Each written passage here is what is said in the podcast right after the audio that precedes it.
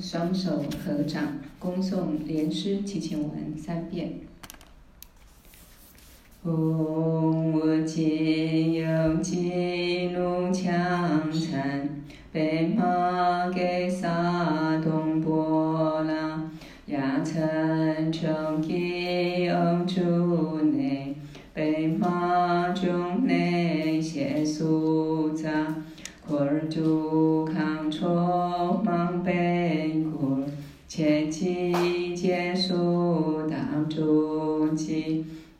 gente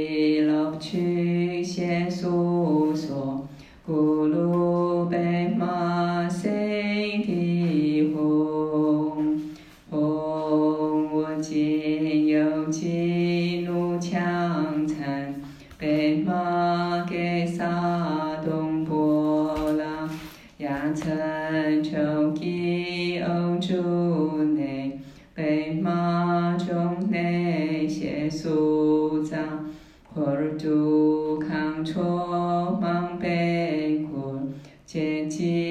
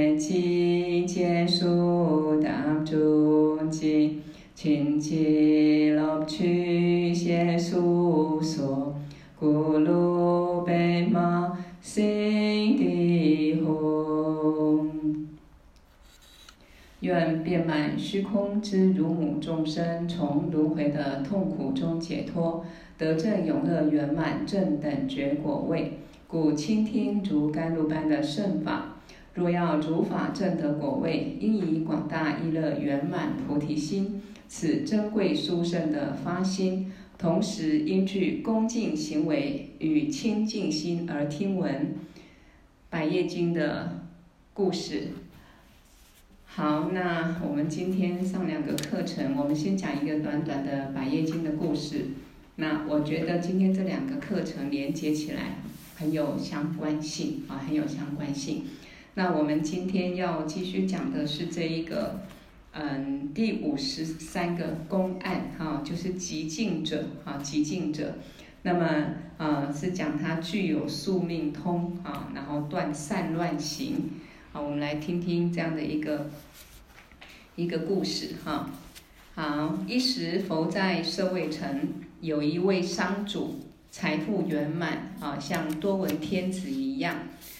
那么娶妻之后呢，啊，共享天伦之乐，很幸福。不久之后呢，有一个最后游者来投胎，那他的老婆就怀孕了。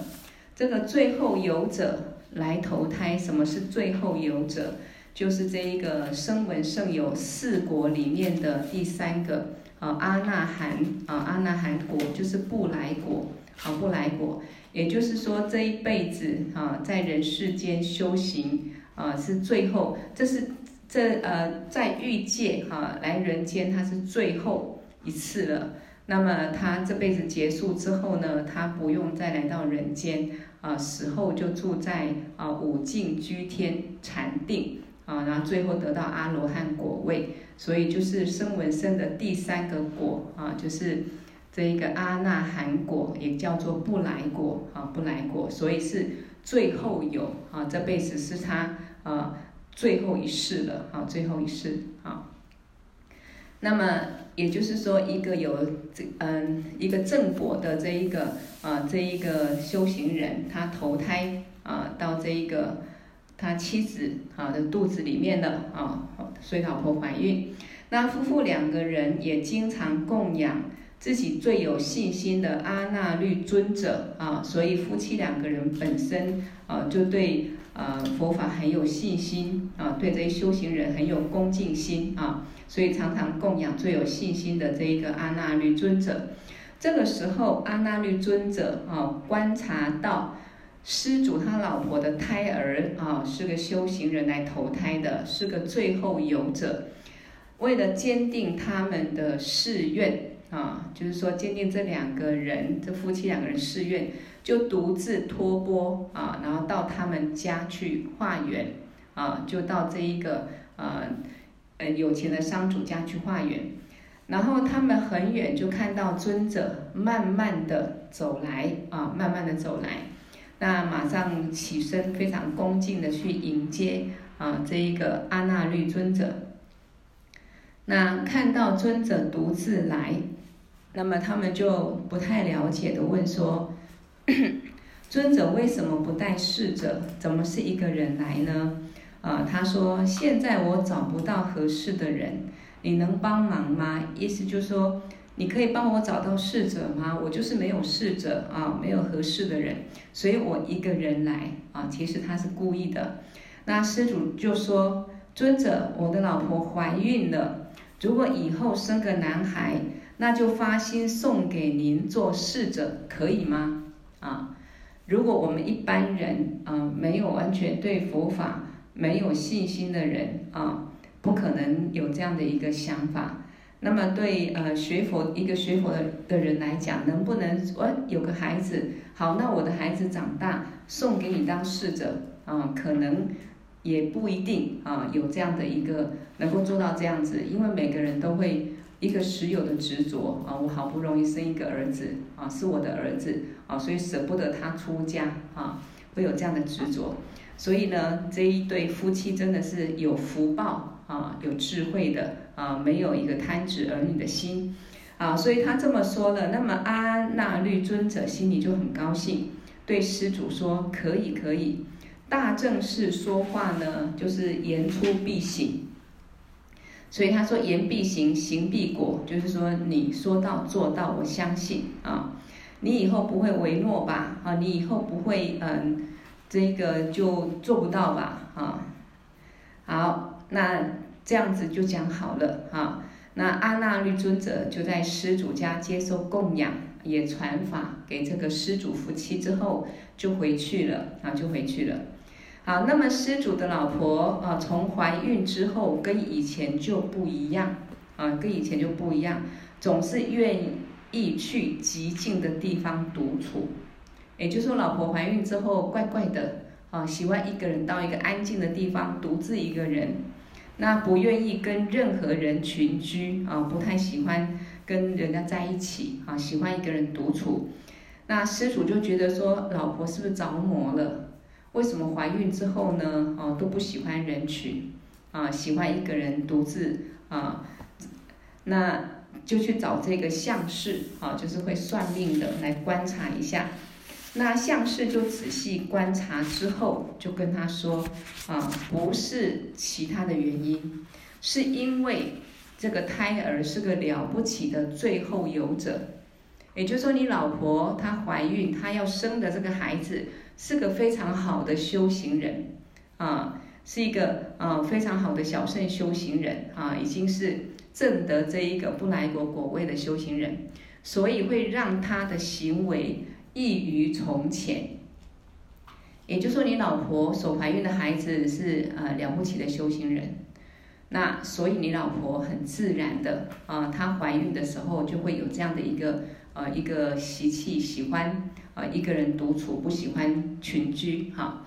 好，这个时候施主才放心啊，才放心。那么九个月怀胎之后呢，施主的老婆就真的生下一个。很庄严、很端庄的一个男孩子，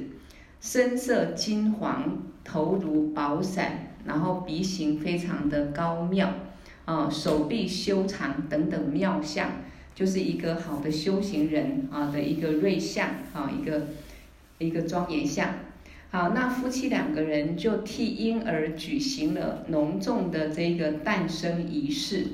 那也替他取名字。因为母亲怀他的时候啊，喜乐静处，也就是说，这一个呃施主的老婆怀孕的时候喜欢安静的地方，所以呢，就把这个小孩取名叫做寂静者啊，寂静者。然后他们就用牛奶、酸奶、油饼啊等一些好的东西来喂养，来好护育这个寂静者啊，来嗯照顾他，照顾他长。那么小寂静者呢，就像海中莲花啊，迅速的成长开放一样，他从小啊就有一知宿世的神通，也就是说，这个小孩子从小就有神通力啊。我们说。嗯，声闻圣晓圣一修行成就者啊，他们会具有神通力啊，比如说他心通、宿命通这一些啊，会会具有。所以他这个孩子呢，啊，已已经知道他是一个最后有者，表示有修行成就的人来投胎的。所以生出来很小的时候啊，就有宿世通。好，那这边呢，他补充说，具有宿世通的人有两种。一种是业感一知宿世啊，因为业力的感召，他会知道过去世啊，他的过去世有呃是怎么来的，或者说过去他曾经投胎在哪里呀，啊或者说出生的环境啊怎么样？他说像这种业感而知道过去世的，比如说地狱众生也有，鬼神啊或者人间都有这一类的众生啊，有这一类众生。那第二种是透过透过自己修持啊。之后后得之宿命通，也就是说，透过修行啊，比如说，呃，文思修行之后清净自信啊，慢慢的断除一些啊烦恼的障碍，各各种啊修持修行成就的验象之后，他有宿命通，也有这一种啊。但是我们讲说这些种种神通，除了佛是无漏的神通之外啊，其他都是有漏的神通。啊，也就是说，暂时的，或者有时候准，有时候不准，啊，或者说术士通，有的可能知道前一世、前两世，甚至前三世，再更久就没有办法了，啊，所以跟佛的神通还是有差别，啊，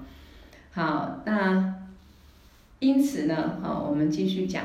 他悉知自己往昔因为散乱的过患而多生轮回，遭受极大的痛苦。因为这个小极境者，他有宿命通，知道过去世他曾经因为自己太散乱了，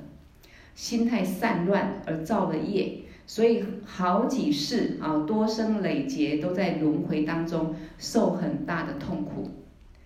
啊，我们就是没有这个宿世通，所以有时候我们不知道自己过去是有造什么的业。因此，这辈子一些文缘不顺利啊，我们不会去想说自己造业的关系，然后忏悔啊，那也不会去嗯，因为宿命通而了知过去是因为自己造业而感受过多少痛苦，这辈子一定要好好断恶修善，好好的修行成就啊，因为我们没有宿世通，所以我们可能就会继续在这个人世间啊，执着这个世间八法。然后呢，呃，随着贪嗔痴慢疑的五毒习气啊，一直分别造作啊，这个就是啊，没有这样的宿世通也是有关系。但是我们透过文法思维之后，我们升起智慧啊，我们就知道啊，六道轮回啊是痛苦的本性，也知道说无始劫来我们因为自己的习气，确实一定造了很多的恶业啊，随时业风一吹啊，我们的命运又改变了。啊，在六道之中，又以不同方式而受生在六道，感受不同的痛苦。啊，这肯定是有的。好，那么这一个呃小寂静者啊，他因为过去这样的曾经呃散乱啊散乱的这一个呃过患，那造了业啊，在轮回当中受很大痛苦，所以他现在一看到散乱的环境，比如说比较嘈杂。啊，人群当中已经是散乱的。我们说有人的地方就有是非，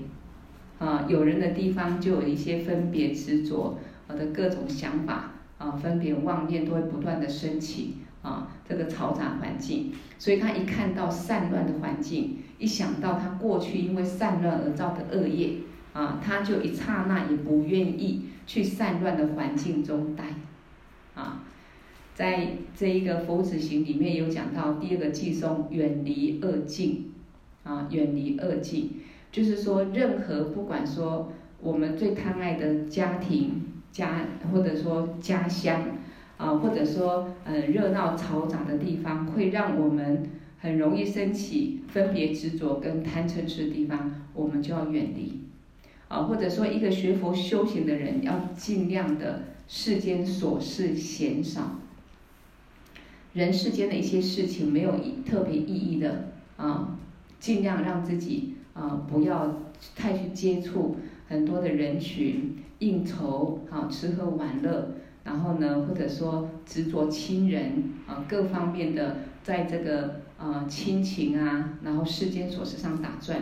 那我们永远心没办法寂静啊，那么自然也会造很多的恶业，这个是一个啊事实啊，是一个事实，每个人都可能这样子啊，都会随境而转嘛。好，所以他想到这些过患，他就再也不要啊，再也不要去散乱的环境，不喜欢跟世俗人相处，只愿意去极静的地方啊。好，所以他经常远离散乱，独自去极静的地方修行。那这个时候，阿那律尊者见到调化这个极静者的机缘成熟了啊，时间到了。啊，啊就又去施主家说，大施主，你的孩子在娘胎里面已经答应给我了啊，你有答应给我了，现在我准备去接他啊，就是接他啊出家啊，来成为我的侍者。那施主也很高兴啊，也很高兴，就把孩子叫到尊者面前，然后跟他交付道啊，说孩子。在你没有出生之前，父亲已经把你给了尊者当侍者，你这就去啊，就随尊者去，好好的承事这个尊者。那么极静者也高兴的答应下来，啊，所以这个就是父亲、父母也是很有福报的人，孩子也是很有福报的人，啊，所以他不会啊要去，父亲不执着贪爱这个儿子。啊，希望在世间有所成就啊。那么儿子呢，啊，也不会啊有这种贪爱世俗，而且而是很欢喜去出家，所以他就跟着这个尊者去了哈。好，那么这一个寂静者也对父亲说：“多谢父亲如此的安排，我非常乐意随从尊者。”那这样呢，阿那律尊者就把他带回金堂，给他剃度。然后受戒传法，他自己呢也很精进的修持，所以灭尽了三界轮回的烦恼啊。我们说灭尽了三界的见思惑啊，好就证得了阿罗汉果位啊，证得阿罗汉果位啊，那当然就从此不用再啊不用再轮回受苦了哈。那在他的境界当中，黄金跟牛粪等同，手掌跟虚空无别，诸天赞叹他的功德。也就是说，他证得阿罗汉果位之后呢，啊，这个人天呢都赞叹他，哈，好，那么他的境界啊，已经了悟这个啊空性智慧啊，所以黄金跟牛粪等同，也就是对这一些呢，啊，这一些世间的啊一切的相法。他没有任何的分别执着啊，手掌跟虚空无别啊，就是了悟到一切法的本质都是空性啊。在相上虽然有差别，但是本质上啊，它都是一个缘起缘灭假象的东西，所以对他来说是没有差别的。好，那证得罗汉果位之后，他仍然喜欢到寂静的森林生活。啊，不愿意跟任何人接触啊，这个就是他已经有一个习性，希希望远离人群，一个人寂静的啊修持内心清净啊。好，后来呢，比丘们就问，请问世尊，这个极静者以什么因缘，他会出生在有钱人家啊？然后对佛会升起欢喜心，然后出又能出家证得阿罗汉果位？那么又以什么因缘，他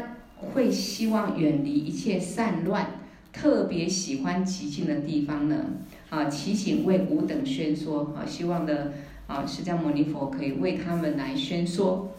那么世尊就告诉所有比丘说，他俱生能忆宿世啊，也就是说，他与生俱来就能够有这个宿世通，能够回忆他过去世的一切。悉知散乱的过患，所以他很清楚啊，他过去是怎么样散乱过日子啊。其实我们世间人没有文思修行之前，其实我们每天就是就是真的散乱在这个外境上面，我们心很忙啊，我们分别烦恼很多，每天都很难有一个哎清净的刹那啊，是很难的。那文思修行之后，有时候世间琐事多啊，我们没有办法离这个境的时候，也难免内心真的还是啊很多执着分别念还是很多。那这个就是我们要想办法去调伏的。所以以后等一下讲的修心八颂里面，啊法王也讲得非常殊胜，就是我们面对这些境，怎么去调伏我们的心啊，去断除这个恶取的执着。啊，所以修行就是修心啊。第一个从这个百业经里面去了解，为什么有很多的因因果果啊，如是因如是果啊。这一个人为什么过去感受一个很大的果报痛苦啊？那么为什么现在能够啊接触到佛法，能够修行成就？因为过去是又发了什么愿啊？又修了什么样的清净行种种啊？善恶非常的清楚啊，因果不虚啊。好，所以那么释迦牟尼佛就讲了啊，因为他过去呢啊，他能够回忆过去啊宿世，所以他知道过去因为造了很多散乱的啊业啊，所以呢他就不想再啊让自己心散乱而去造业，所以喜欢啊在寂静处。那更主要的是啊，在贤劫人寿两万岁的时候。人天导师如来正等觉迦叶佛出世的时候，在佛教的教法下啊，僧团中有一个比丘执事员啊，有这么一个比丘啊，执事员就是办事的人啊，在处理一些出家人事务的人，他的生活非常的散乱啊，嗯。刚刚讲太快了，僧僧团中有一个比丘执事者，就说他也是出家人之一，但是主要他是负责啊这一些僧团的一些事务。那他的生活很散乱啊，也就是没有真正很精进的啊持守清净戒律也好啊，或者安住自己的心。那这边呃翻译者这个索达吉堪布就讲说，像现在大城市或者名山大寺庙里面有一些出家人。自己没有定力啊，也会喜欢一些比较嘈杂溃闹的地方。那么，要么就是应酬啊琐事，要么就是闭关睡大觉啊，就是名为闭关，事实上呢就是睡大觉啊，也不闻思啊，不闻法思维，那更静不下来修行啊，就虚耗这些信徒布施他们的啊，供养他们的这一些啊。的这一些资粮，好，所以他这边讲说虚耗信施，徒增罪业啊。本来你出家人不用去向世俗人去打拼，是因为你要你有更大的目标，你要好好闻思修行解脱，找到一个生命的答案啊，知道说众生为什么要感受这些轮回的痛苦，怎么解脱轮回呢？所以你好好的闻思修行，你放弃世间琐事啊。那么，如果你没有珍惜自己出家这样的缘分，真正好好闻思修行，然后将来修行成就，可以啊利益众生解脱，做这么大功德的事情，如果不是这样子，那么你接受这一些施主的供养，那反而是一种罪业啊，反而是一种罪业啊。所以他说这边就讲说，很多呃出家人虽然出家是穿出家服，但是内心有没有真正出离心？有没有真正出家就不一定了啊，就不一定。好，因此呢，他就讲说很多是这样子的。那上师说过，真正闭关修行啊，一生中是有验相跟印证的，这个很殊胜。也就是说，真正的闭关修行，好比说在藏传佛教。很多这一些修行人啊，他们要进入三年三个月啊的这个大闭关哈，那他们是必须要有前行的，先观修四种转心思维啊，也就净念百日的观修，不断的去观修轮回过患啊，寿命无常，然后因果不虚啊，然后嗯这个小满人生等等，到自己真实升起出离心啊，再进去大闭关。那这个时候他就容易安住自己的心啊，不去牵挂世间琐事，能够完全放下一些世俗的执着，好好的认真的修持心性而成就啊，这样就可以。所以闭关本身真的很殊胜，但末法时代修行的人比较少啊，真正修行的闻思修行的比较少，讲经的人更少啊。你看，像台湾现在佛教也很兴盛。啊，不管显教或者说现在藏传佛教也很兴盛，也有很多啊，不管 Campbell 或者说一些修行人啊来到台湾啊，那但是啊，真正很着重啊，次第传法、闻思修行啊，要弟子从这个方向去努力的啊，然后比如说像法王一样，二十几年来啊，唯一就是不断的传讲这一些呃传承的，在佛学院里面的。啊，这甚至是啊，不只是拉玛、Campbell 他们所学的这些共同不共的法，一一的传下来，这个很少很少。啊，所以我我们是真的很有福报啦。我们其实虽然没有出家，真的就可以学到，这像出家人一样，可以有机会啊学佛修行解脱。但是现在这个时代很少，甚至很多就是修个修法很多，开示一下啊，或者像嗯之前。啊，我也讲过，灌顶族很多，啊，大概就是这样子。可是这样子很可惜，因为没有闻思见，就不可能有闻思的智慧。那没有闻思的智慧，是不可能修行成就。啊，所以这个上课闻法很重要。好，所以他说现在修行人很少，讲经的人更少，有些是讲而不修，啊，或者有的只讲经，啊，但是他不去实修。那有的是修而不讲。啊，他修，但是也不闻思，不不讲法。如果不讲，只修，那后学们更将不懂该怎么去修持啊。然后，好比没有眼睛的人，也就是说，如果他不讲法、不传法啊，只带大家修行，那这样的话呢，啊，他的弟子啊，后学就不懂得到底要怎么修持，因为没有见解。所以，像没有眼睛的的人在走路，所以见就是好比眼睛啊，然后呢，这个修就好比双腿啊，见修行嘛。你要有眼睛啊，明亮的眼睛，你才会看对方向。那么你就去走，你的脚才能走向一个真正的所谓康庄大道或者正确的路。所以见修行，见修行，见解是第一。因此，如果没有讲法，只带弟子去实修去修法啊，那么呢，其实他的后学啊就不知道该怎么去修持，也不知道修行重点在于心啊，心该怎么修就没有办法。好，所以像没有眼睛呃瞎子哈、啊、在走路一样。那么呢，反过来，如果不修只讲。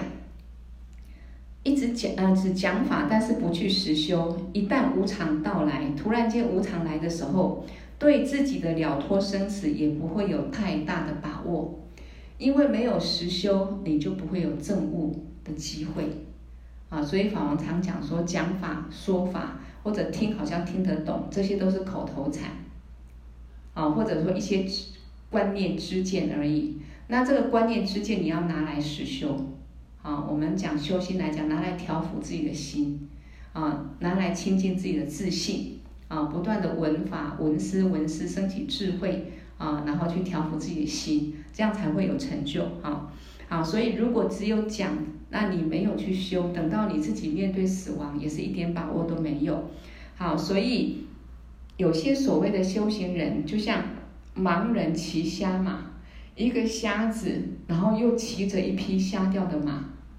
夜半临深池，然后半夜呢骑到呃快掉到这个深水里头去，都不知道啊，所以是非常可怕的。所以希望散乱懈怠的修行人啊，虽然是修行人，对佛法有一些信心，甚至是出家，那因为习气的关系，会不会散乱懈怠呢？其实都会啊，都有可能。啊，我们自己也有可能啊，所以希望这一些散乱懈怠的修行人，能够珍惜短暂的人生啊，精进来行持佛法。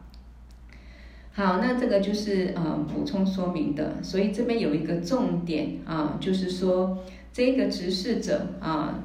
他生活本身非常的散乱，那就犯了清净的戒律。啊，也就是没有手持清净的戒律，因为迷乱的心的关系。那对身众的财产，啊，还有修塔的功德款，还有十方僧众的财产，不但自己随意享用，还随便送给人。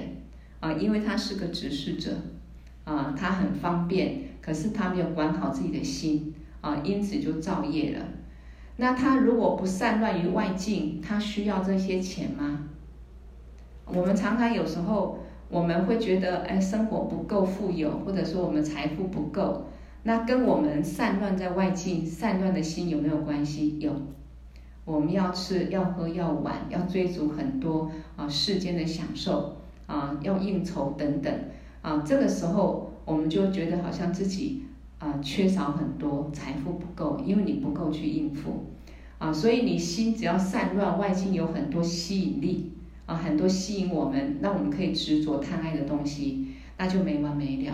啊，就没完没了。所以为什么修行人要尽量远离恶境，或者远离这一些会有让我们散乱的啊这些外境啊，就是这个原因。好，那因为这样的果报呢，啊，这一个这个比丘执事者呢，他就在五百世当中都转生到恶鬼，因为享用这一些啊信财。啊，那乱用这个，还有乱用这个身中的财产，那他一旦一想到这些痛苦，因为他看得到他过去世，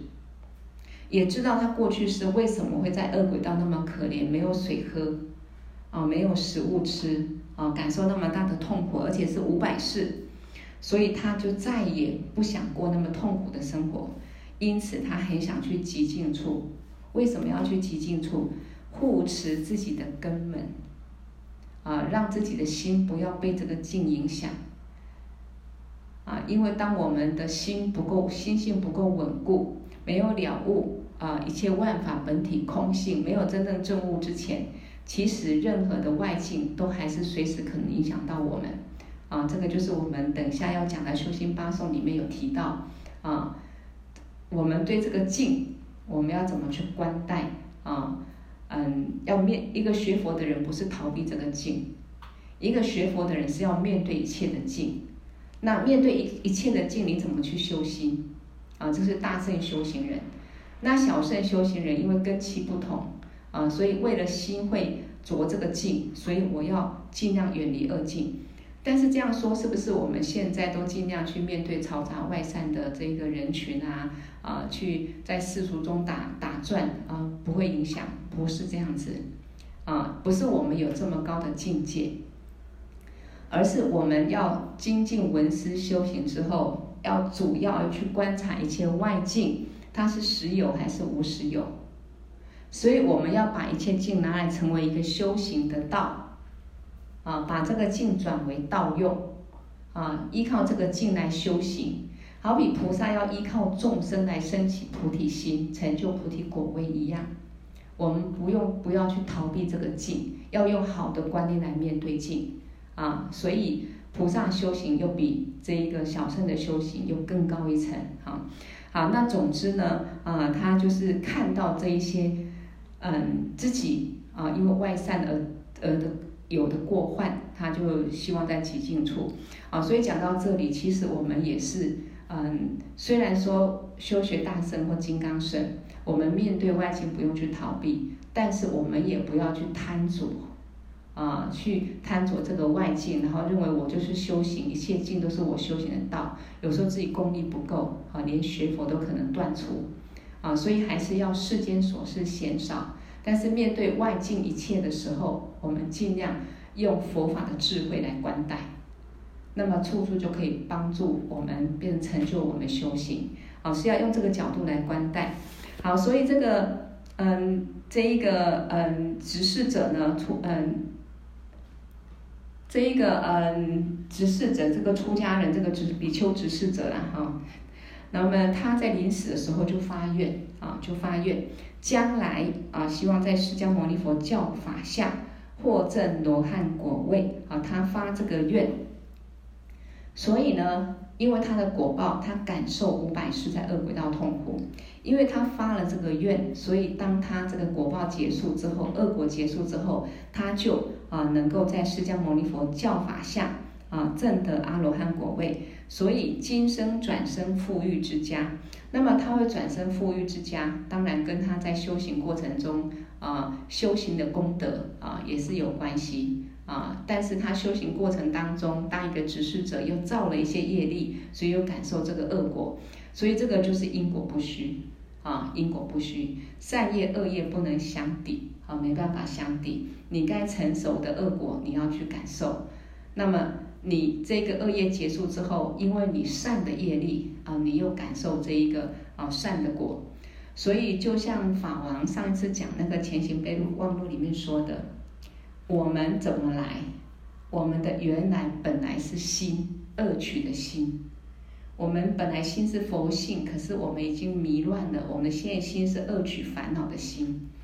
那这个恶取烦恼心是没有形象的、无相的啊，没有形象的。但是因为恶取烦恼造了业之后啊，业果慢慢成熟，我们就随着业风一吹啊。我们比如说在中阴身啊，我们的心事就会随着夜风一吹，就会飘，开始寻思寻觅有缘的父母啊，就飘啊飘啊，就就好像飘飘荡荡的一个游魂的心事，找寻到有缘的父母，我们就入胎了。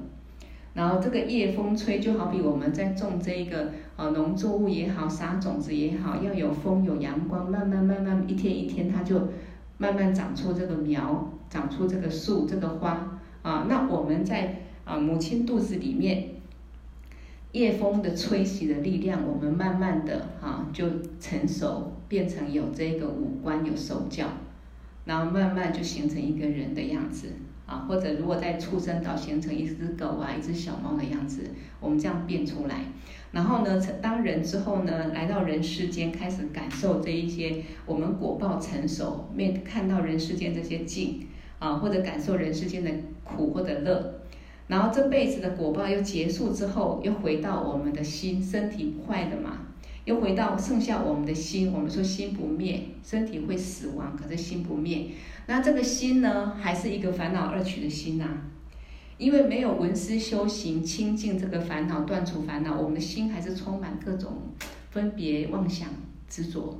这些在八识田里面啊，这个力量很大。所以，当我们死亡之后，中阴身夜风一吹啊，另外一个果报成熟，哎，要么到地狱去，要么到恶鬼道，啊，要么畜生道，要么可能三善道，人间阿修罗或天道。那么又一个果报结束之后，又回到这个心，然后又随着业力不同的业力成熟，所以我们很可怜，飘飘荡荡。所以为什么要？学佛修行为什么要找到智慧？这很重要，否则我们解脱不了。所以法王在上前行备忘录也讲说，修行前为什么要排除垢气啊？要这个观想我的所有的烦恼业力罪障啊，或者甚至我破誓言的这一切都化成黑气从我鼻孔吐出来。那表面上是吐出黑气，事实上是把我所有的无始劫来所有罪业全部吐出去。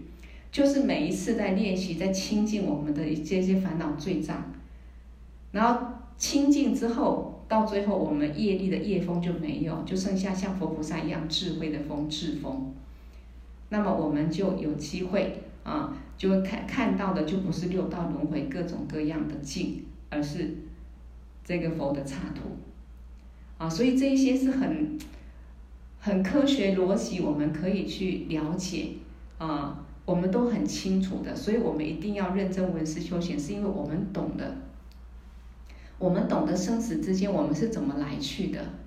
这个身体啊，是业风吹出来，好比人家在吹吹吹面人，吹什么，吹成一个样子。我们也是业力恶取的心烦恼变出来的。那我们心中烦恼不断，我们就没有办法，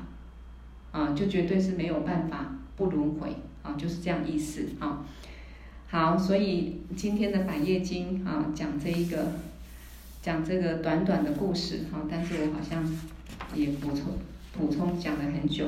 没有关系。我们其实每一个课程最主要是啊，不是我听一个课去啊听过一个课，而且我们好好是好好了解这些因果不灭、因果不虚，看别人的因果，反思自己的因果啊。然后呢，为什么这一个极静者他最后呢，他喜会很害怕人群，选择极静啊？就是当我们的心不够稳固的时候啊，人群是我们外散造业啊最大的一个一个力量啊。所以同样的，我们还是啊现在认真学佛了，除了工作啊、家庭该面对的啊面对之外，多一些时间静下来闻法思维。啊，这个是最有利益的。好，那我今天这个，嗯，《百业经》就讲到这里。那我们就还是要讲这个修心八颂啊，这我们就把心把心就安住，好好的啊。已经很久没上课啊，如果没有特别事情，我们就把这个啊修心八颂继续好好的听哈。